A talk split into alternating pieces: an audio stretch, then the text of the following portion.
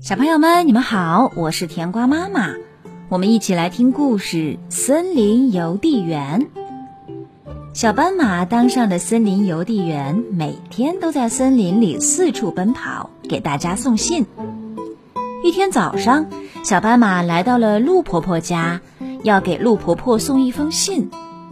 鹿婆婆正在看报纸，忽然听见门外传来一阵急促的敲门声，鹿婆婆吓了一大跳。她颤颤巍巍地站起身来，要去开门。鹿婆婆，小斑马站在门外，使劲一喊。鹿婆婆受了惊吓，一下子摔倒在了地上。鹿婆婆，对不起！小斑马急忙把她扶了起来。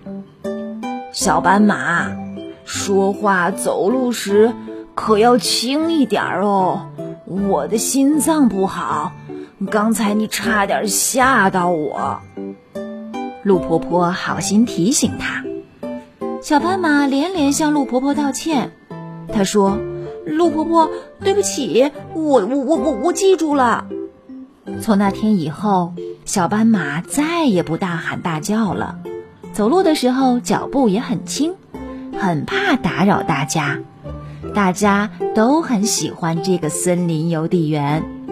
最后，小斑马成为了一名非常优秀的邮递员，在森林工程表彰大会上还获得了奖章呢。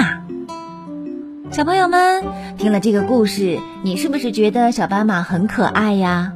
是这样的，我们每个人在成长的过程当中都会犯这样或那样的错误，犯错了不要紧，不要自责，不要埋怨自己。